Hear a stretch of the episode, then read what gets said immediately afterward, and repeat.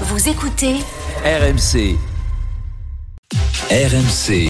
Apolline Matin. Attention. Attention. Demanche pirate le 32-16.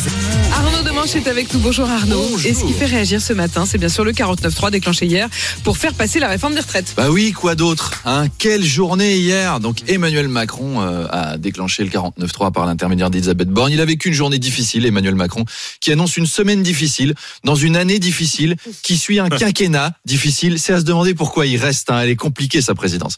Et le président nous a laissé un message. Mes chers compatriotes, j'ai utilisé le 49.3 parce que si on avait voté, on aurait perdu. Et vous savez, la démocratie, c'est surtout bien quand on gagne. Mais quand les gens sont pas d'accord avec vous, ça n'a que peu d'intérêt. Donc oui, c'est un peu triché. Mais c'est comme ça qu'on réussit. Je le dis aux bacheliers qui commencent leurs épreuves lundi.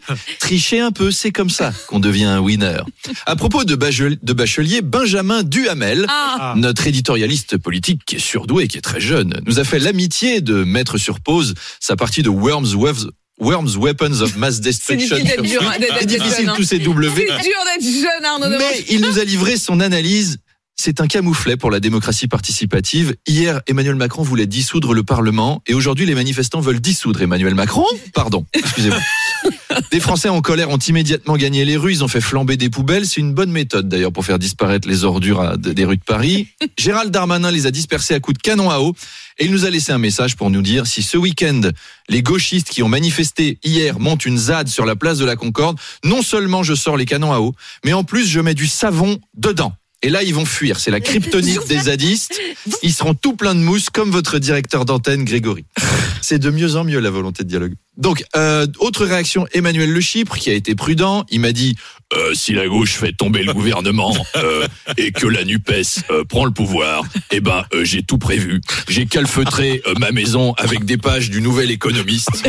J'ai stocké des DVD de discours d'Angela Merkel.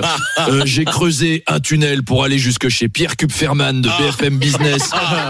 Qu'on puisse se réunir et discuter économie de marché en secret. Je suis paré. Et ben voilà, on termine sur du positif. Tout Allez, va bien, tout il est prêt.